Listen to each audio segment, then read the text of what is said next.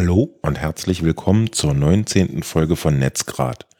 Heute ist Sonntag, der 10. Dezember 2017. Ihr hört Eva und Sven. Wir sprechen heute unter anderem über CSS-Techniken, Aktuelles zu humanoiden Robotern und wie man ein eigenes VPN in 15 Minuten aufsetzt.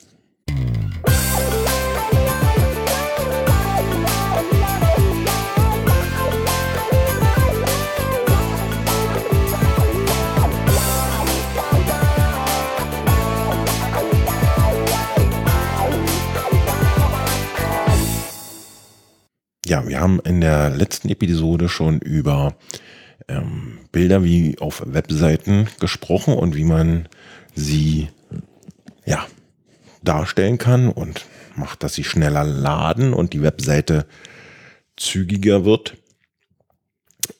Und da möchte ich noch etwas nachtragen, was wir in der letzten Episode nicht mehr unterbringen konnten. Und zwar geht es darum, dass man das auch mit ähm, CSS Techniken optimieren kann, die Ladezeit von Bildern.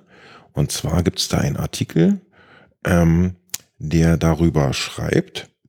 Was Artikel ja an sich so ja, mitbringen, ne?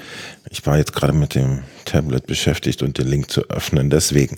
Ähm, und zwar geht es darum, dass man äh, vorab ähm, den Kontrast des Bildes reduziert und anschließend per CSS mit einem CSS-Filter den Kontrast auf der Webseite wieder hinzufügt, was dafür sorgt, dass das Dateivolumen schrumpft ja, und man also ja von einem doch ungefähr ein Megabyte pro Datei ähm, einsparen kann, was dann das zu übertragene Dateivolumen angeht. Und das ist schon nennenswert. Und wir verlinken das in den Show Notes. Dann könnt ihr mal damit rumspielen und gucken, ob das was für euch ist.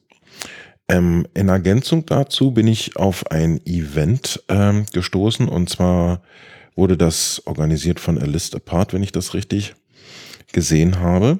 Das soll einem was sagen? A List Apart ist ähm, eine Webseite, die sich mit CSS und Webdesign ähm, beschäftigt und die haben ein Event-Part sozusagen gelauncht. Und da gibt es über 30 Stunden Video zu CSS und Webdesign. Und wer sich das mal angucken möchte, vielleicht nicht die ganzen vollen 30 Stunden, aber vielleicht ist ja für jemanden was dabei, verlinken wir das in den Shownotes. Ist das sowas wie Binge-Watching für den Normalo auf Netflix?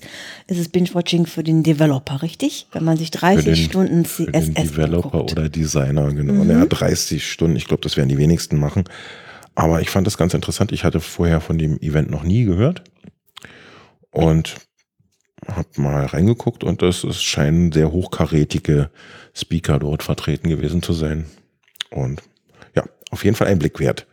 Ähm, bei CSS bleibend bin ich auf einen Link gestoßen, auf ein, auf ein Code-Snippet, ähm, was über Twitter geteilt wurde, was dich daran erinnert, dass du das ähm, Alt-Attribut bei deinen Bildern vergessen hast, nämlich indem es einen, eine 5 Pixel breite ähm, gedashte, also dashed, äh, Linie um das Bild zieht im Frontend. Das heißt, du siehst dann, ich habe für dieses Bild kein Alt-Attribut angegeben, mhm. was sehr wichtig ist. Mhm. Ja?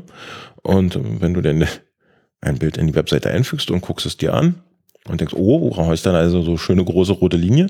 Dann denkst du, ah, okay, dann habe ich kein Alt-Attribut eingefügt, ähm, muss ich noch machen.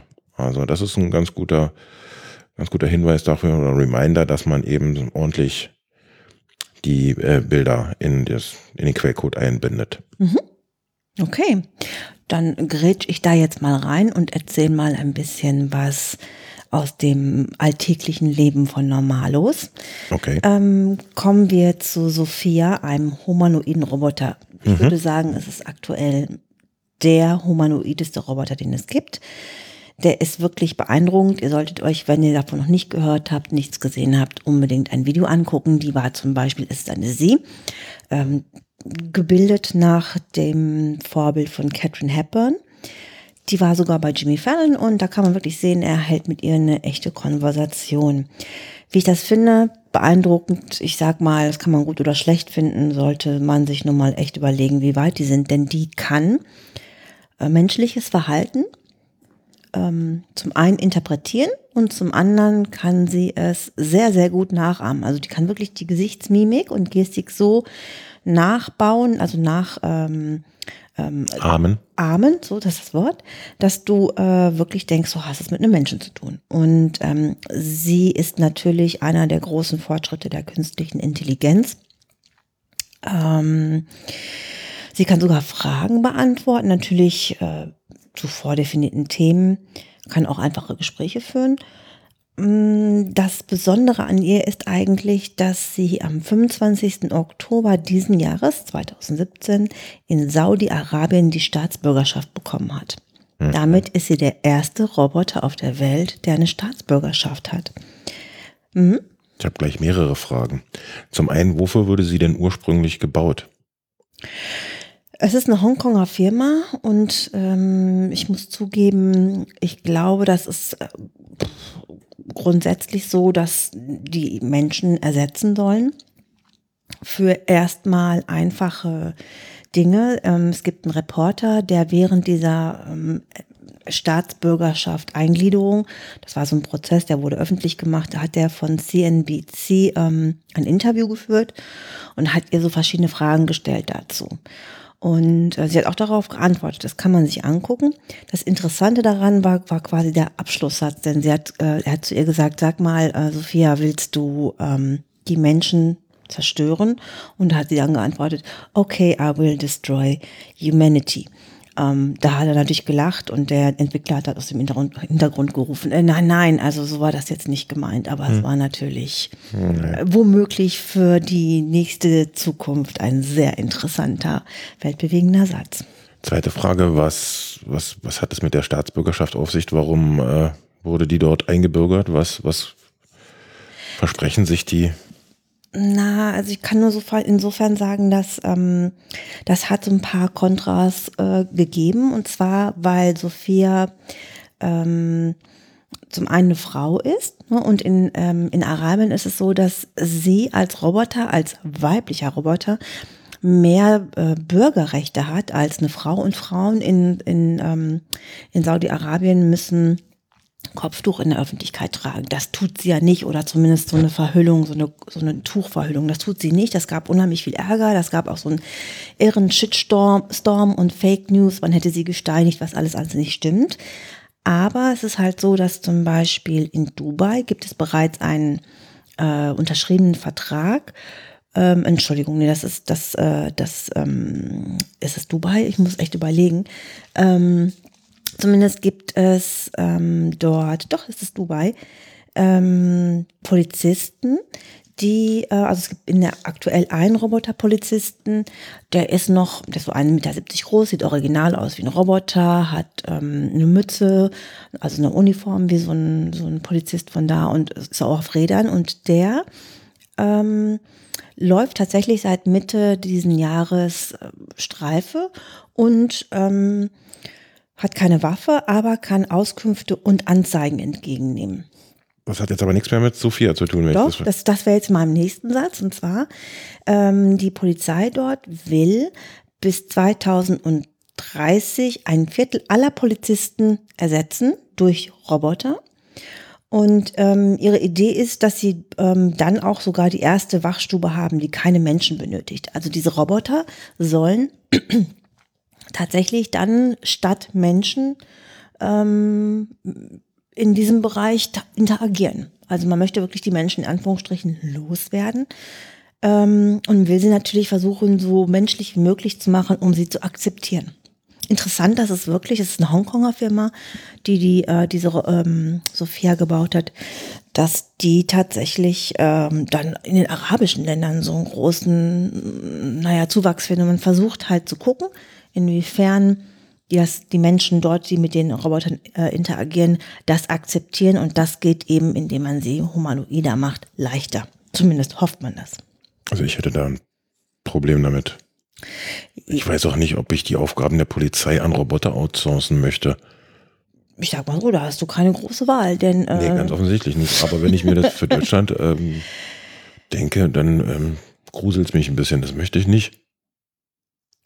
Ich sag mal so, du bist äh, mit etwas anderem aufgewachsen, aber für die Menschen, die da jetzt reingeboren werden, ähm, die werden das nicht anders kennen, die werden deine Probleme damit nicht verstehen.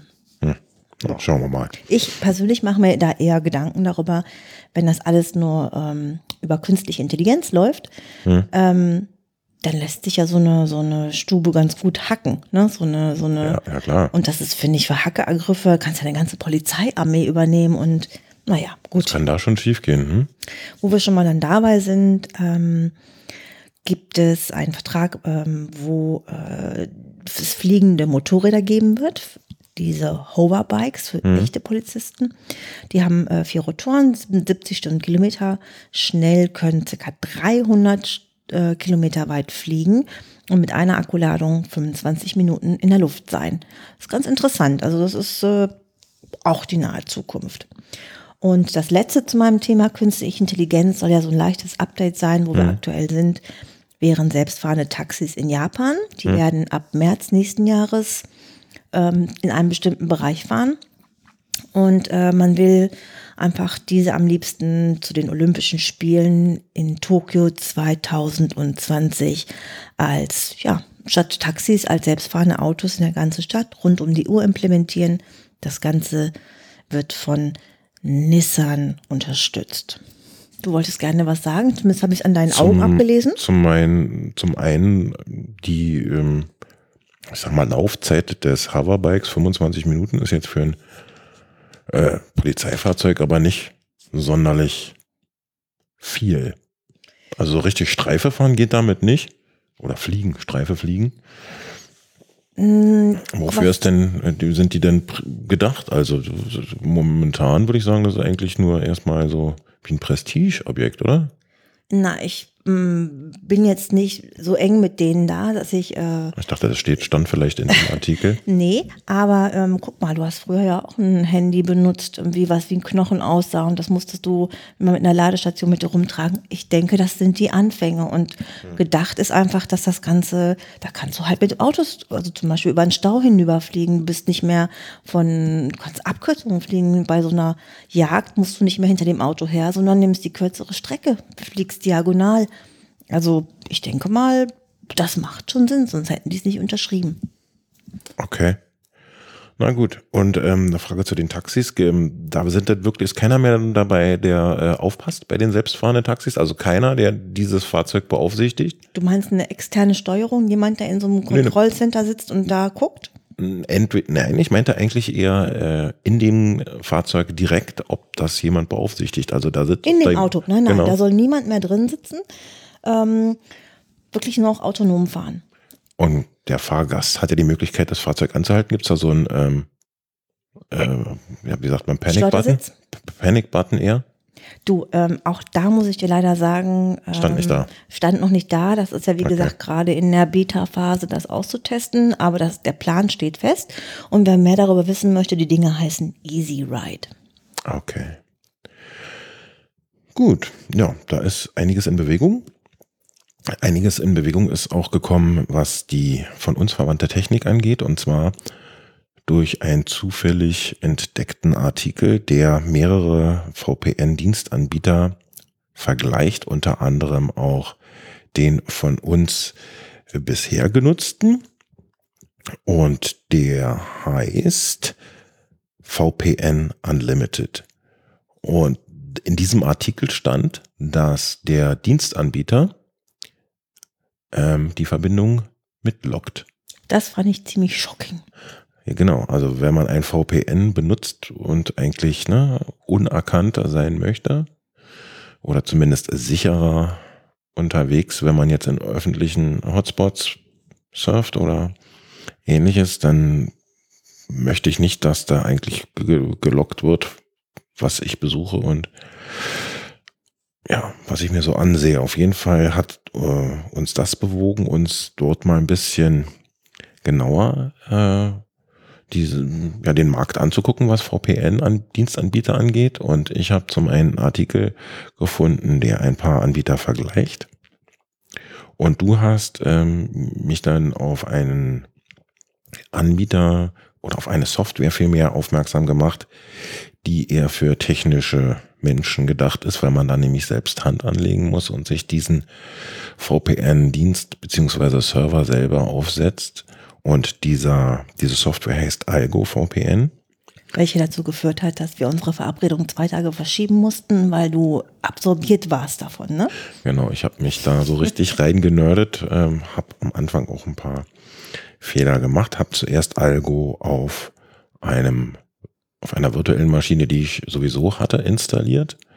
Ähm, das war ein bisschen mit ein, ein wenig mehr Aufwand verbunden als der auf der GitHub-Seite beschriebene Weg, wenn man jetzt ähm, einen Cloud-Anbieter benutzt, wie ähm, zum Beispiel halt, jetzt habe ich das falsche aufgemacht, wie DigitalOcean, wo jetzt ähm, der Server, den ich aufgesetzt habe, läuft. Also wir haben jetzt einen eigenen VPN-Server mit Algo VPN und können auf mit beliebig vielen Geräten ähm, diesen VPN-Dienst ähm, nutzen und das kostet ähm, das Paket ungefähr maximal 5 Dollar im Monat. Ähm, kann aber mehr werden, wenn man das ähm, Traffic Limit reißt, was meines Erachtens nach bei 1000 Gigabyte pro Monat lag. Ähm, ich gucke mir das so ein bisschen an, da liegen wir noch lange nicht. Und Besonderheit ist bei diesem Dienst, dass ähm, er als besonders sicher gilt, weil er per IPsec ähm, umgesetzt ist und auch Sicherheitsexperten, die ähm, sich damit auseinandergesetzt haben, mit diesem IPsec-Verfahren sagen, das ist das derzeit sicherste, was man, äh, womit man IP absichern kann, aber auch eben eins der kompliziertesten Verfahren, weil da auch schon kleine Abweichungen in der Konfiguration ausreichen, um die Verbindung ja nicht zustande kommen zu lassen oder es zu Problemen kommt. Und dieser Algo ist eben ein Skript, was das alles ja ziemlich einfach gestaltet, dieses Aufsetzen, wenn man das ähm, an sich an die Schritte hält, die da angegeben sind. Und zum Schluss hat man einen äh, Tunnel, den man ohne Zusatzsoftware, mit, bis auf die Ausnahme Android, benutzen kann. Also man kriegt einfach Skripte und muss sein System konfigurieren, ähm, um eine Verbindung zu dem Tunnel aufbauen zu können, also mit quasi Betriebssystemmitteln. Ja in der Realität, sage ich mal, für den Endverbraucher mich, weil ich habe ja von dem, was du da gemacht hast, äh, absolut keine Ahnung. Ja. Ich habe nur wirklich gejubelt, weil bisher musste ich immer den VPN-Tunnel quasi manuell hinzuschalten. Also ich ja. wurde gefragt, willst du das? Ja, da musste ich mir aussuchen, über welchen ähm, welches Land ich gehe und so genau. weiter. Ähm, aber dieses Ding ist eine absolute Traum, weil es macht es selber. Ich sehe ganz am Anfang, wenn ich ein Gerät hochfahre, egal was es ist, ähm, dass es mir kurz aufpoppt und sagt, so, ich habe dich jetzt verbunden und fertig. Und das ist ein absoluter Traum. Freut mich sehr, dass es dir so gefällt. Das ist aber keine Eigenschaft der Software, sondern das habe ich gebastelt, Dann damit du dich darum nicht kümmern musst. Lob und Anerkennung und ich empfehle es im Besonderen weiter. Genau, ich habe ein Skript einge... Äh, nein, Skript ist jetzt ist eine Zeile, aber okay. Ich habe dafür gesorgt, dass eine Datei äh, automatisch gestartet wird, die diese VPN-Verbindung aufbaut beim Start des Betriebssystems. Und deshalb muss man sich darum nicht mehr kümmern. Vielleicht auch erwähnenswert, man kann sich bei der Anlage ähm, des Servers, also beim, ne, man muss sich ja so eine VPN äh, Maschine klicken, dann sagen, ähm, wo man die haben will. Das findet ähm, innerhalb dieser Abarbeitung des Skripts statt. Und da habe ich Frankfurt ausgewählt. Also ich habe einen deutschen Standort mit den deutschen Gesetzen, der, ne, der den entsprechend auch die Datensicherheit etwas anhebt. Ähm, weil ich jetzt gerade schon wieder falsch abgebogen wäre beinahe.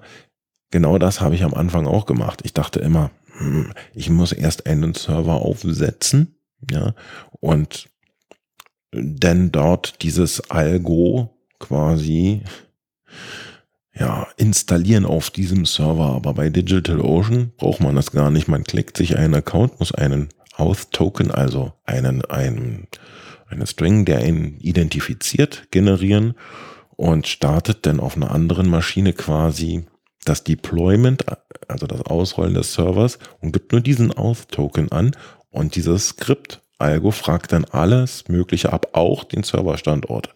Und das hatte ich zum Anfang falsch gemacht. Ich habe mir also erstmal bei Digital Ocean den Server schön zurechtgezimmert und wollte dann Algo installieren und dann äh, habe ich festgestellt, ja nee, der will ja selber einen Server aufsetzen. Dann habe ich die Maschine gleich wieder gelöscht. Das geht ja in Sekunden bei so einem Cloud-Dienstleistern. Und dann habe ich Algo äh, die Arbeit machen lassen und deswegen ist es so verflucht einfach. Das Skript macht, nimmt einem wirklich alles ab. Bisschen komplizierter ist dann die Einrichtung von Windows-Clients. Also das ist nicht ganz so trivial, da muss man ein bisschen mehr Hand anlegen, aber ähm, bei iOS-Geräten ist das und auch Android ist es easy as can be. Die Dinger sind sofort online und verbunden und sicher unterwegs. Das Ganz war, wie du sagst, Sven. Das Ganz bin, ich bin sagst. auch sehr begeistert. Wobei ich muss sagen, wir haben ja ähm, uns überlegt, oh mein Gott, wir beiden gucken zum Beispiel viel Netflix. Ja. Und äh, erstaunlich ist, dass dieser ähm, VPN-Tunnel nicht macht, dass wir irgend bei irgendwelchen Dienstleistungen nicht erkannt werden. Ne? Ganz genau.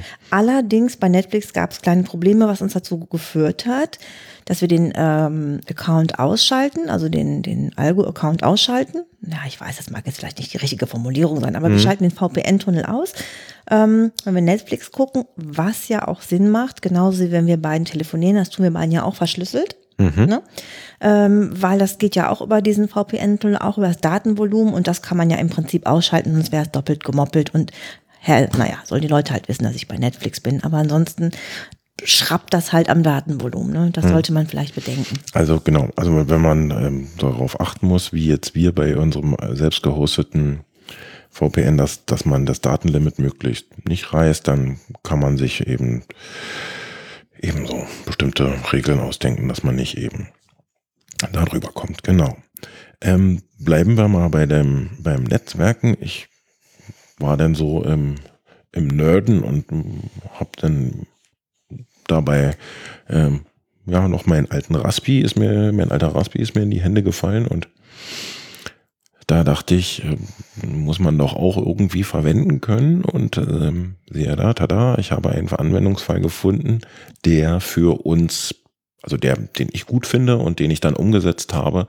Und seitdem ähm, betreibe ich hier meinen eigenen DNS-Server. Also Domain Names. Mein, genau, also die Namensauflösung von, ähm, was weiß ich, äh, netzgrad.org hin zur IP erfolgt dann über den hier jetzt angeschlossenen Raspberry Pi und ähm, ist nicht abhängig von den DNS-Servern ähm, des Providers, die er in seinem Modem eingetragen hat oder in seinem Router, der mitgeliefert wird mit dem Vertrag, sondern man ist da unabhängig und kann dann noch alternativen DNS-Server angeben, dem, dem man vertraut, so dass man dann sozusagen, wird's ja, so wird's ja gern genannt, der DNS-Server sei das Telefonbuch des Internets, ja, also man da nicht irgendwelchen Sperrungen unterliegt oder irgendwelchen Regularien oder auch bestimmte Angriffe ähm, gar nicht zustande kommen können, weil man eben die Namensauflösung selbst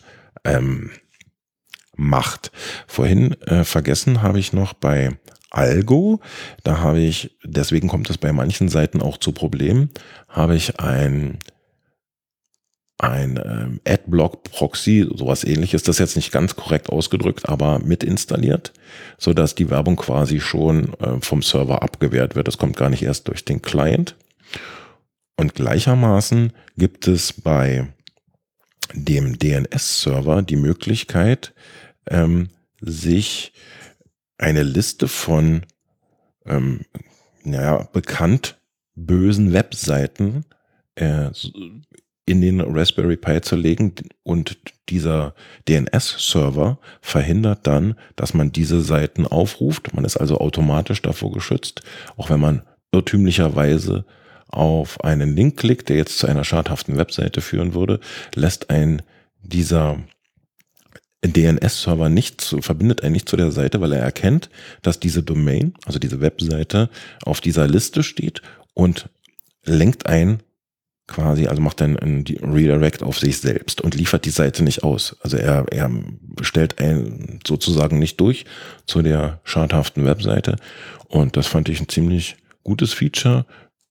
Ist auch was, wenn man jemand, jemanden zum Beispiel ähm, bei der, sich ins WLAN lässt, Gäste oder so, die sind dann automatisch mitgeschützt, weil die Namensauflösung eben, da braucht man keine Software auf den Geräten installiert ist, weil das alles über diese zentrale Stelle, nämlich den DNS-Server geregelt wird, braucht man dann das nicht zwingend sich selber drum kümmern, weil das eben gleich built-in ist. Das so eine Art Kindersicherung, oder? Ja, für, für alle. Kindersicherung für Äh, Erwachsene. Für Erwachsene, für, ähm, um sich nicht ähm, anzustecken. Die Liste umfasst derzeit ungefähr 15.500 Domains. Wow, okay. Mhm. Also ist man schon mal etwas sicherer unterwegs, wenn auch nie vollständig sicher. Du wolltest etwas über Geld sagen. Oh mein Gott, ja, Bitcoin. Also ich weiß, ich habe am Anfang des Jahres ähm, mir eine Wallet installiert. Das ist sozusagen die Geldbörse auf, als App Mhm. für die digitale Währung. Und seitdem ähm, hat sich das alles so schnell entwickelt, dass ich da überhaupt nicht hinterherkomme, mir tatsächlich äh, das ganz aktuellste Wissen drauf zu schaffen, neben allem anderen. Ähm, aber als dann ich jetzt gelesen habe, dass McDonald's akzeptiert so 2018 Bitcoins, äh, habe ich gedacht, jetzt muss ich leider mal tatsächlich einen ernsthafteren Blick drauf werfen. Und ähm, was passiert ist, ist, dass, dass die auf McDonald's hat auf Twitter gesagt, hey, wir werden das tun, haben dabei von einer digitalen Währung gesprochen. Ähm, es ist aber nicht Bitcoin tatsächlich explizit genannt worden, sondern sie haben gesagt, lasst euch überraschen. Und als ich versucht habe, das ein bisschen näher rauszufinden, bin ich auf etwas gestoßen, das nennt sich 10x Debit Card. Ähm, das Ganze hat den Untertitel äh, Spend Virtual Currencies Anytime, Anywhere. Ähm, 10x ist auch wieder eine Wallet, also eine Geldbörse für, ähm, fürs Mobile. Kann man, glaube ich, auch als App fürs, äh, für den Desktop-Computer benutzen, aber wir sprechen jetzt einfach mal nur vom Handy. Und äh, man kann, wenn man sich das über den zum Beispiel Google Play Store äh, umsonst runtergeladen hat, ähm, eine, man muss quasi dann, sagen wir mal, min Minimum 15 Euro auf dieses Konto überweisen, weil man kann sich dann nämlich eine Kreditkarte dazu kaufen für 15 Dollar oder Euro, ich bin jetzt nicht gerade ganz sicher. Ähm, die wird einem dann zugeschickt. Und äh, dort kann man aktuell, glaube ich, vier verschiedene Kryptowährungen parallel, also Bitcoin, Ethereum, Ethereum sowieso und oh, Dash oder so gleichzeitig verwalten. Also man kann verschiedene Cryptocurrencies ähm, parallel ähm, da haben. Ähm, das Besondere daran ist, dass man mit dieser Kreditkarte quasi überall bezahlen kann, wo man mit einer normalen ähm, Kreditkarte auch bezahlen könnte. Man kann ähm, an Geldautomaten Geld abheben und das Besondere daran, daran ist, dass es ähm, also quasi diese Cryptocurrency, die du hast, automatisch sofort in Geld verwandelt. Also das wird ähm, umgewandelt und auch ausbezahlt, wenn du das brauchst. Aber wie gesagt, du kannst auch damit bezahlen. Mm, Ich habe da verschiedene Sachen gelesen, zwischen, dass du bis 2000 Dollar, glaube ich, anonym sein kannst. Also ich will da jetzt nicht die große Bombe rausholen. Aber das Besondere ist, dass du ähm, 0% Spending und Exchange Fee zahlst.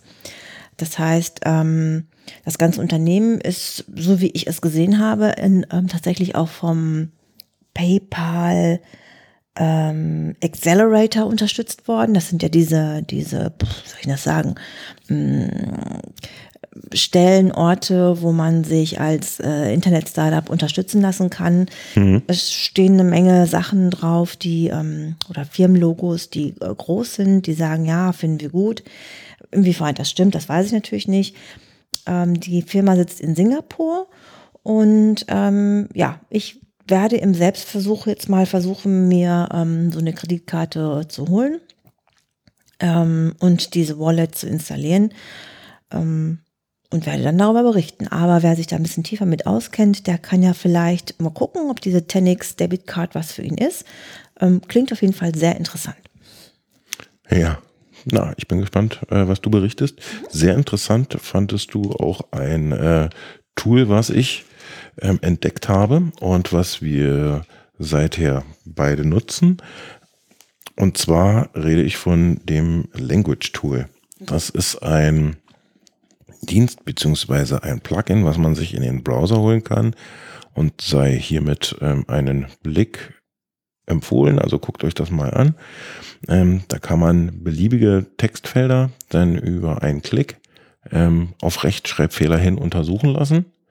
Was ich persönlich vorher mal mit der Online Funktion des Duden-Korrektors gemacht habe und musste aber immer den Text copy und pasten, auf die Duden-Seite gehen, einfügen und dann ähm, die Rechtschreibprüfung durchführen lassen. Es ist ähm, auch limitiert in der Zeichenanzahl beim Duden und dieses Language Tool klingt sich, wie gesagt, ähm, auf Wunsch in jedes Textfeld ein und man kann diese getippten Texte dann an Ort und Stelle sofort untersuchen lassen und ich fand es ganz gut. Es gibt sogar Empfehlungen zu Stilfragen, ne, haben wir beide erlebt. Also, dass man, wenn, man, wenn sie sagen, das ist jetzt schlechter Stil, in dem man ähm, schreibt und man sollte doch überlegen, ob man das nicht anders machen möchte. Ähm, ich finde es gut und seitdem ich es gefunden habe, weil ne, der Duden-Korrektor mal offline war wegen einer Störung, musste ich mich nach einer Alternative umgucken und habe dieses Tool gefunden. Seither nutze ich den Duden nicht mehr, sondern nur noch das Language Tool. Und es äh, ist sehr gut, was die Kommata-Regeln betrifft. Ne? Das ist äh, für mich ganz wichtig. Ja, weiß ich gar nicht. Ist es da so spitze? Mhm. Okay, na, das ist doch schön. Okay, dann würde ich sagen, äh, lassen wir es für heute gut sein, obwohl wir noch ein bis zwei Themen hätten. Die halbe Stunde ist aber voll und jetzt noch damit anzufangen wäre nicht so richtig gut. Deshalb sei euch noch ein schöner Restsonntag gewünscht. Vielen Dank fürs Zuhören. Ja, gehabt euch wohl. Bis bald. Bis dann. Tschüss. Tschüss.